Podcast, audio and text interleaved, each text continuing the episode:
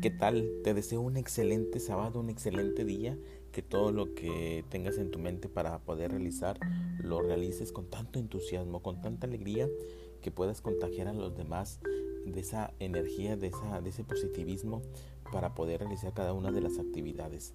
Y gracias por seguirme escuchando en estas reflexiones de los caminos de la vida.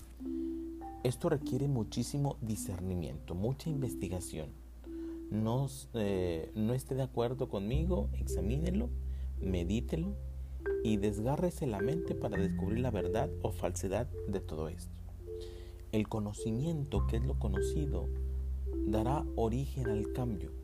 Yo debo poseer conocimientos para poder construir un puente, pero ¿debe mi mente saber hacia qué está ella cambiando?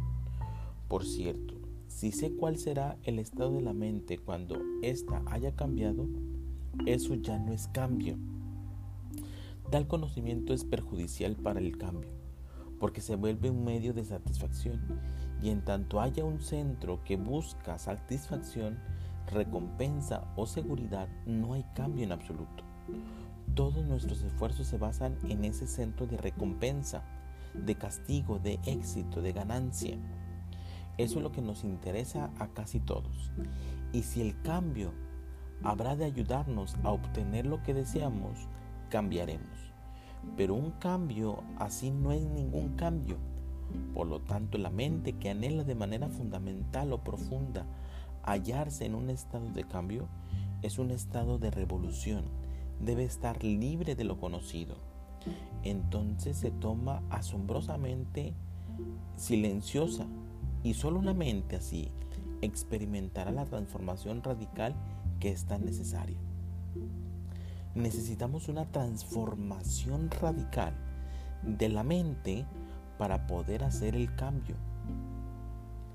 Y hablo de un cambio de mentalidad, un cambio de pensamiento, un cambio de actitud.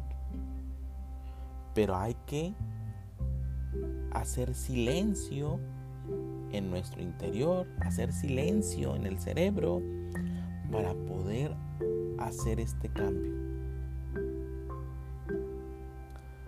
¿Cuántas veces has hecho el silencio necesario para experimentar una transformación?